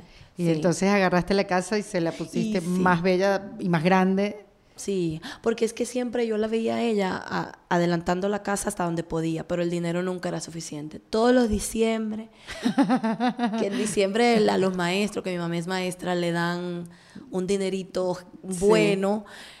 Ella era, no me alcanza para la casa en esta ocasión, vamos a tener que seguir. o levantaba una pared y ahí se quedaba por años y por años. Yo decía, mami, no te apures, que un día yo te voy a hacer tu casa. Entonces, cuando gano nuestra belleza latina, yo, yo ya tenía el dinero, trabajé un tiempo más bien duro, bien duro para conseguir más dinero y entonces tuve la oportunidad de, de, que ella tuviera su casa. Y ella la hizo ella. Yo le dije, yo no mm. voy a decir qué va a haber en esa casa, qué color tú la quieres, como tú quieras. No eligió bueno, su gusto, pero no estoy muy pero ella es la que vive ahí. Sí, pero no me importaba, yo solo quería que ella como la dibujara y quisiera. Y honestamente yo le quisiera dar una casa mucho más grande, un palacio, pero yo creo que me siento muy contenta porque ella está cómoda allí, está segura y está feliz. No, y además que porque sacarla de ahí para, para que se sienta incómoda en otro sitio, como en un lugar donde no encaje, como un lugar, ¿sabes? Como que buena decisión. Pero iba con el punto, que, que que todo lo comparte, no solamente tú, las figuras importantes que la gente y el público pues quiere. Y, y mi pregunta era esa, o sea, ¿Te sientes cómoda con eso? ¿Te acostumbraste a eso? Hay un punto donde tú dices, no, eso yo no lo voy a compartir, por favor, no me hagan. El otro día vi que, mm, que estabas como que afrontando uno, uno de tus más grandes miedos, que era no saber nadar. Pero todo lo haces frente al público, o sea, has crecido frente al público, te han pasado cosas frente al público. Y, y me llama la atención cómo lo vives.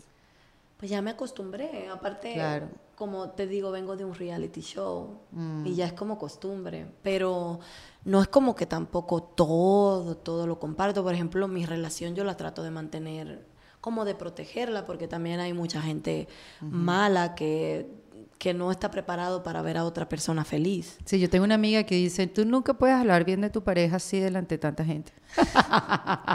no vaya a ser que alguien le, llame la atención. Así como, ¿y ese príncipe dónde salió?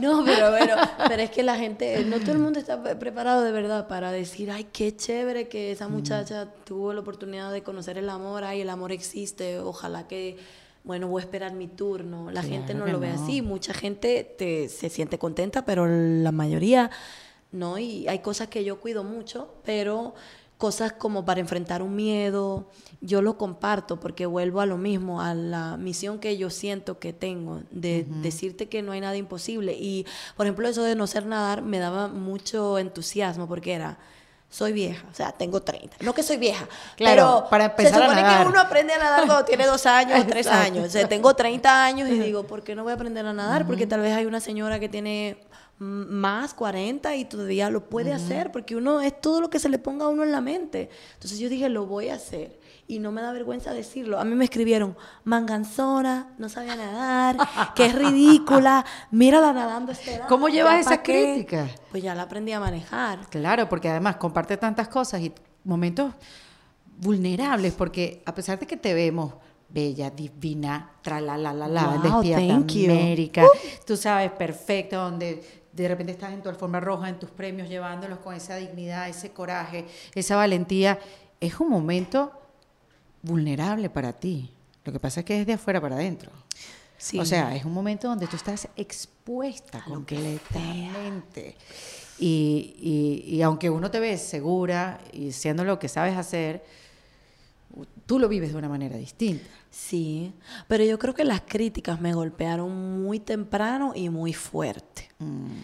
Y mm, fue con un comentario cuando yo empecé, porque antes de, yo estar en los medios yo no tenía ni siquiera ni Facebook ni Instagram, ni me interesaba. Yo lo abrí porque ya iba a ser parte de la farándula y necesitaba que la gente votara por mí y toda la cosa.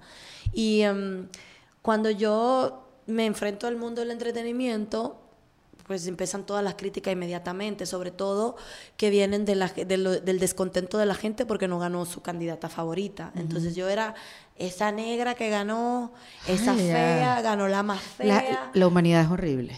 Bueno, no. Sí, Francisca, dilo. La humanidad es horrible. No, no, no quiero pensar eso. no quiero pensar que la humanidad es horrible. Hay excepciones, como yo, pues, como. como tú. Como yo, Valentina, tu amiga aquí, la eh, Francesca. No, pero digo, la gente sí es fea y, se le ve, hoy en día se le ve más lo feo a la gente por esa comunicación tan cercana que hay en las redes sociales. Sí, pero yo no lo, yo no lo veo feo, a mí me dan, no, de verdad, me da pena, yo siento compasión por ellos, porque mm. ellos es lo único que han conocido en su vida, ser así. A lo mejor nunca nadie les ha mostrado cariño, amor, respeto y, nadie da lo que no tiene. Si tú no has visto eso, tú no lo puedes, tú no puedes compartir algo diferente. Entonces yo aprendí eso en el proceso de que me golpearon tan fuerte porque me hicieron un bullying muy fuerte. O sea, desde hacerme pensar que había algo malo conmigo. Yo pensé en ir y decirle a Luzma, que viene el viernes aquí, la productora ejecutiva del programa, decirle, traiga una persona más bonita que yo, más inteligente que yo, porque yo no puedo hacer eso, en renunciar a mi trabajo, a lo que yo siempre le pedí a Dios, a lo que yo más amaba, hasta que yo entendí que no, que lo que ellos dicen es su realidad, no es la realidad mía. Y yo no puedo permitir que nadie me quite mi bendición por una opinión ni por nada, sobre todo en una persona ahí en internet que no tiene un rostro, que claro, no tiene nada. No sé quién lo dijo, que a mí me hizo yo, se, se puede entender perfectamente así, que cuando tú estás en el escenario, en, en todo en ese estadio hay asientos que valen mucha plata y otros que son muy baratos.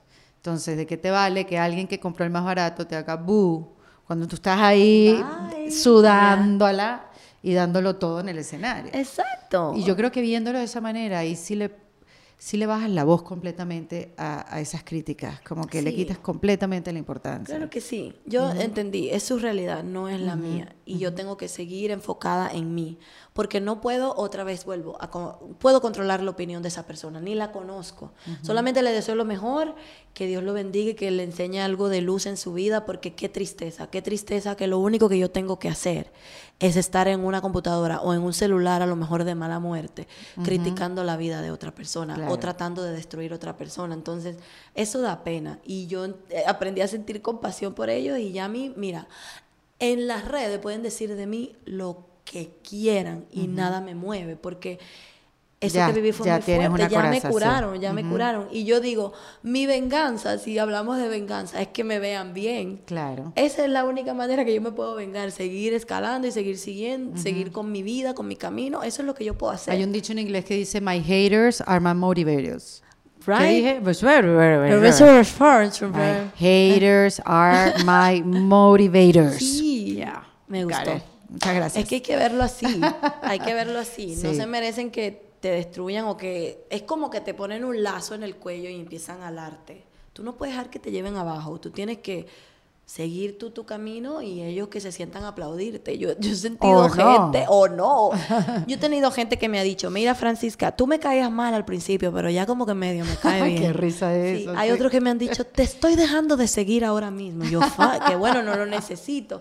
Igual que hay otros que te dicen, te quiero, gracias, Claro, te amo. claro. Tan, tan, tanto cariño que recibes y uno se enfoca... ¿Verdad? ¿No te pasa que buscas y, y te amo, te amo, te amo, pero uno dice te odio y tú, ¡Ah! ¿por qué? Porque me odia. ¿Por qué me odio? Ya no, Ya. ya. aprendí a, a manejar la- las críticas y entender eso y a enfocarme en mí, en lo que yo quiero y no dejar que nadie entre en mi cabeza, porque si entraron aquí me ganaron.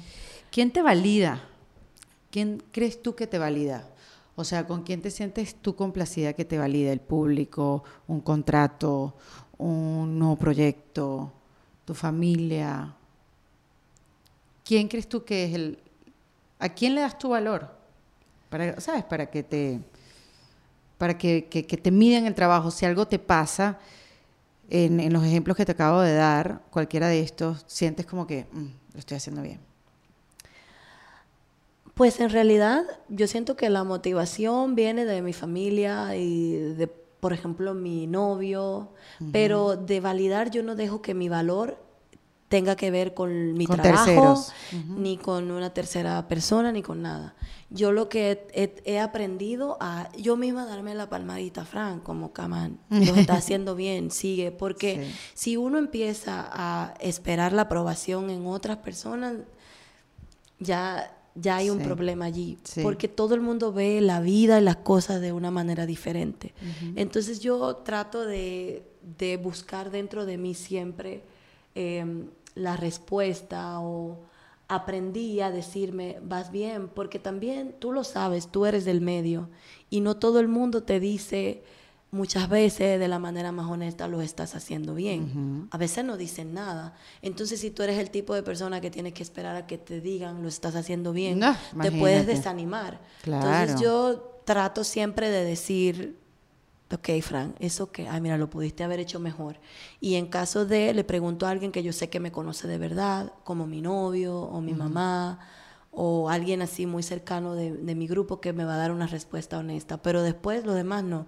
Yo, yo trato de que mi valor no sea porque estoy en Univisión, porque estoy en Despierta América, aunque amo estar allí, pero siempre pienso, si eso no me avala, si no lo tengo, ¿quién, quién soy? Sí, eso es una gran pregunta. Eso es una, ¿quién soy? ¿Qué soy yo Porque como si ser uno es lo que hace, Entonces tienes un problema. Sí, no, Uno completamente. tiene que ser por simplemente el hecho de ser lo que eres tú como ser humano, pero no por.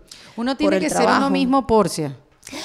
No, es verdad, porque es que Sí, sí, yo digo, la vida no es una línea recta, uno siempre va arriba, abajo. No, y yo también siento que tú tendrás también otras cosas que quieras hacer y has tenido otras conversaciones Sí. con Dios y me imagino que Despierta América y todas las oportunidades que se están abiertas después de nuestra belleza, porque has actuado también, has hecho programas en México, Sí. o sea, has podido, has tenido una, un, un abanico, como dirían, que como es una frase muy cliché, pero de verdad es que has tenido un abanico de oportunidades, las has disfrutado, las has sí. llevado y, y las has llevado a cabo, pero me imagino que todos estos también son pasos para ir hacia otro lugar.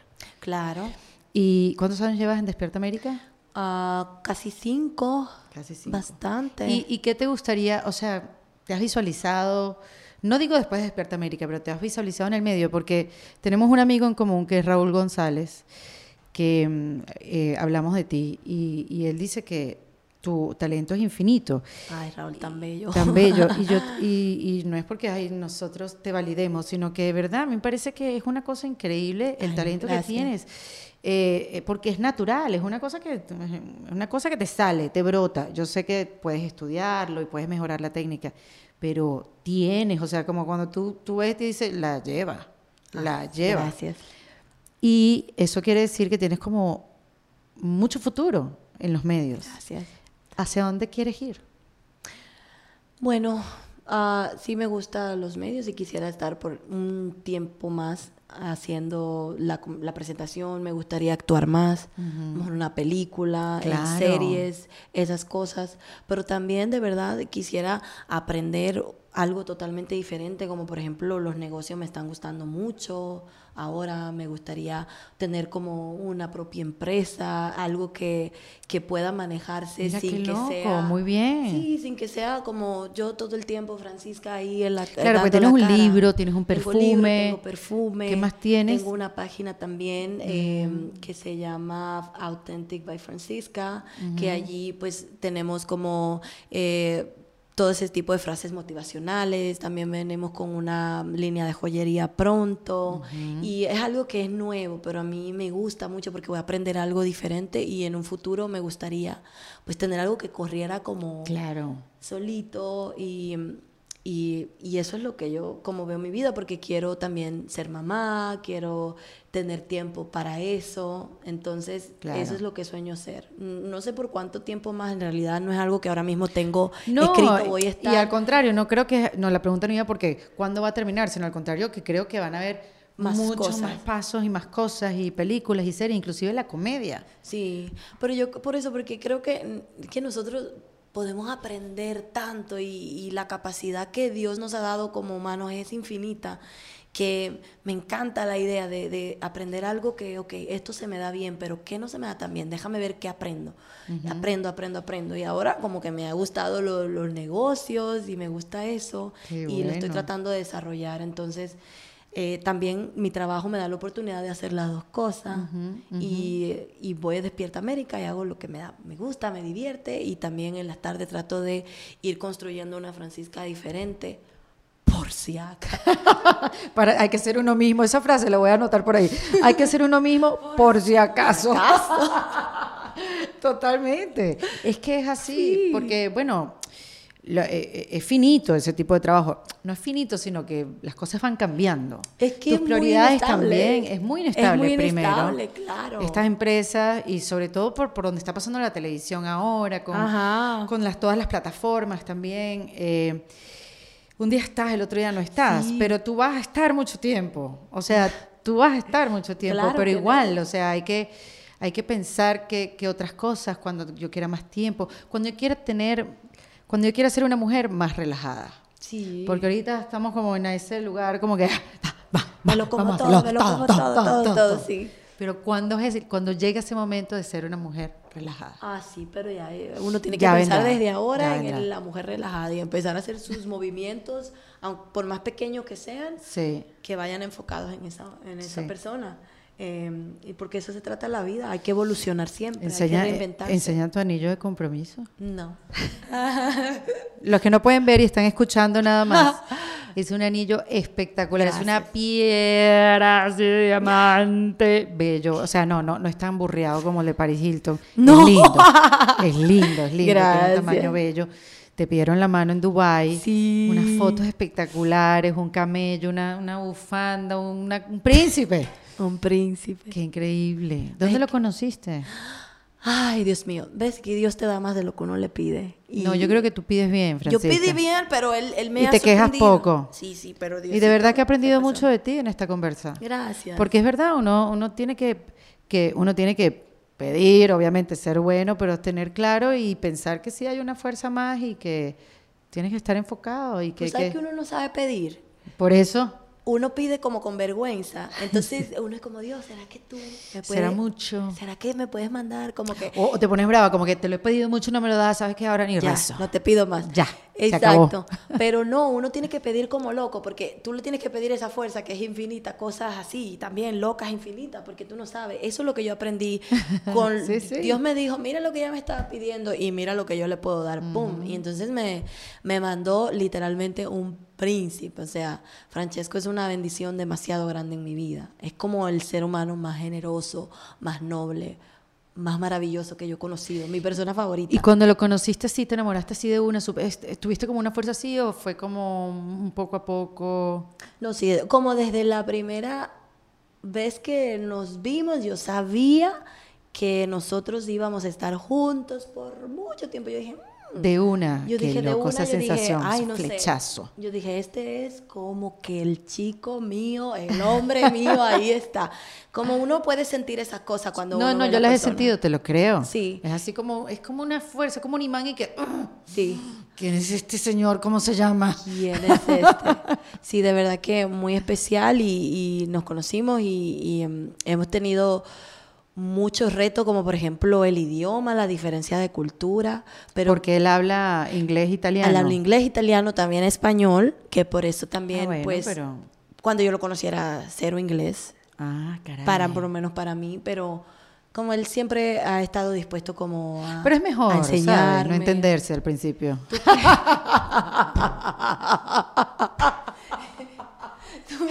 A mí me gustaría saber de tu relación, porque. Digo, lo que pasa es que esos primeros años, esos primeros meses son... Pero el enamoramiento no está en otra cosa. Está tan en pura pasión, en una cosa, en una fuerza, en una energía, que no importa hablar mucho. Sí, sí, O sea, sí. no importa si no te entiendes, yo creo que es más allá de eso, a eso me refería. Sí, sí, no, pero sí nos entendíamos porque él hacía su mayor esfuerzo por hablar en español. Sí. Em, pero sí es una, una gran bendición en mi vida, yo, yo estoy muy feliz. El, el compromiso en Dubai fue hermoso, o sea, es la primera vez en mi vida que yo sentí el corazón así como full de felicidad. Tú sabes como cuando una felicidad que como que Te rebasa, no sabes manejarla. No lo puedes ni reconocer, como que tú, pero ¿qué es esto? Así porque demasiado, demasiado especial. Porque no te lo esperabas. No, Nada. no, no me lo esperaba. Wow. No me lo esperaba, él me sorprendió. O sea, yo me lo esperaba un tiempo antes, pero ya en el viaje como que yo dije, ya, aquí no va a No me volveré a ilusionar. No me voy a volver a ilusionar. pero él hizo muy, muy, muy, pero muy extremadamente buen trabajo. Qué bueno. Sí, sí, sí. ¿Y eso hace cuánto fue? Eh, ocho meses en diciembre. Y todavía no tiene fecha para casar. No, todavía, nada.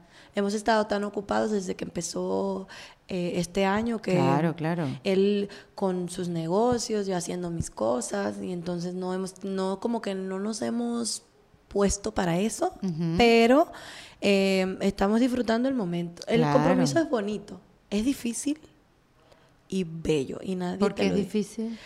Porque como que uno, pues se ven como ya verdaderamente los colores, ¿no?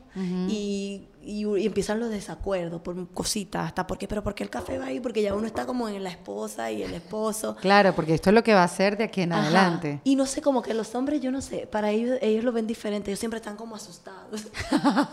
Después la Como- asustada es uno. Están como asustados, como que, no sé. Te quieren, Sí, pero sí, están sí, asustados, porque es como que sí, o sea. Yo, no me imagino Pero yo no yo- tengo que quitar nada, más bien te voy a dar. Sí, es como que, como que lo van a llevar a la cárcel de por vida. Sí, sí, sí. No, debe ser muy raro, como ellos lo ven, nosotros lo vemos como familia, realización, ellos es como que, ¿y será que no voy a volver a salir con mis amigos? ¿Y será que no puedo, no voy a volver a hacer esto jamás? Y déjame verla bien, ¿será que esta es la que yo vi? No sé, muy raro. Eh, sí, sí, sí, pero realmente Llevo todo al paso y como poco con a poco. Y además tú eres una mujer trabajadora, independiente. Hazle, dale seguridad, Francisca, no lo vuelvas loca. no, al contrario, yo no lo vuelvo para nada loco. Claro, no. Debería de... Yo, le dije, cuando me, dio, cuando me dio el anillo, yo le dije, y nos casamos tal día. Y él fue como que tan rápido porque las mujeres somos como así pero claro porque porque esperar tanto. Yo tengo una amiga que no voy a decir su nombre Valentina Carmona que un día me dijo me caso ¿cuándo? el año que viene ¿qué? no. Ya yo me divorcié ya, te divorcié. O sea. Ah, de aquí es que ya se casa ya te divorciaste tú. Ya me, divorcié, ya me divorcié de ella, o sea, que ya. Es como, a mí, yo nunca entendí eso de comprometerse y esperar tanto tiempo para casarse. Me parece peligroso, primero ¿Por que qué? nada. Porque puede pasar cualquier cosa en un año. Pues si pasa, no era para ti. Es verdad también, pero no lo sé. Pues sí, no o sea, qué bueno, uno tiene que darse el tiempo porque si pasa... Tú tienes que entender que yo me enamoré y salí embarazada inmediatamente y me casé cuatro años después. Yo lo hice todo al revés, Francisca. Entonces, te estoy explicando de dónde vengo para que sepas por qué no lo entiendo. Ya, ok. Yo lo hice todo como... Tienes tu razón. Bueno, así es la vida. Así es la vida. Todas tenemos historias diferentes. Sí, es una historia bella también. No me llevaron a Dubai, pero y mi anillo no tiene la misma que tú. Mira, este Está lindo, todos son especiales. lindo, Yo sé, Él me hubiera dado un un hilo y yo hubiera estado feliz. Claro que sí. No, en serio, porque la mujer, uno embroma tanto con el anillo. Y fue lo último que yo vi. Yo no lo vi el anillo. Él me dijo, tú no vas a ver tu anillo, porque él estaba preocupado de si me iba a gustar o no. y yo, yo, ah, sí, lo. Y lo vi yo. Mm.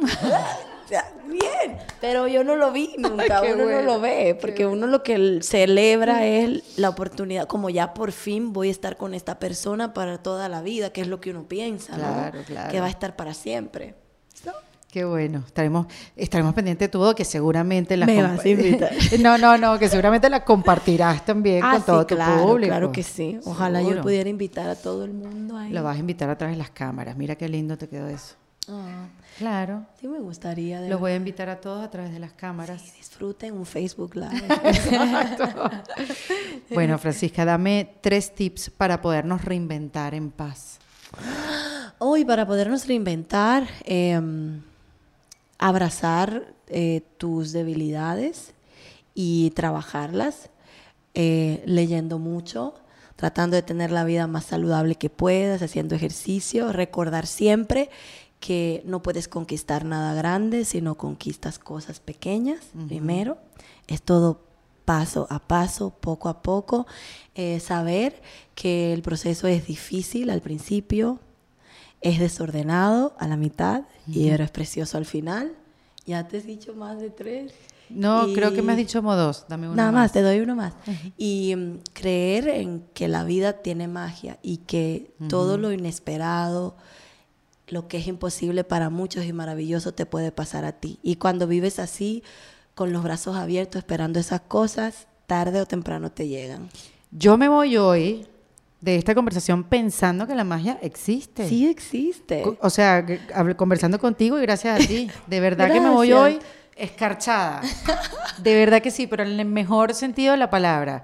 Me voy con ilusión de que la magia existe. Gracias, sí existe. Hay que verla en cualquier lugar, en cualquier persona. Sí. Gracias por venir a hablar en defensa propia, Francisca. Thank you por tu espacio, es un honor para mí. No, soy súper admiradora, te deseo lo mejor. Gracias. Gracias. Francisca La Chapelle, en Defensa Propia. Esto fue En Defensa Propia, grabado en los espacios de WeWork, producido por Valentina Carmona y editado por Andrés Morantes, con música original de Para Rayos Estudios. Recuerden suscribirse y recomendar el podcast. Yo soy Erika de la Vega y nos escuchamos en un nuevo episodio. Hasta luego.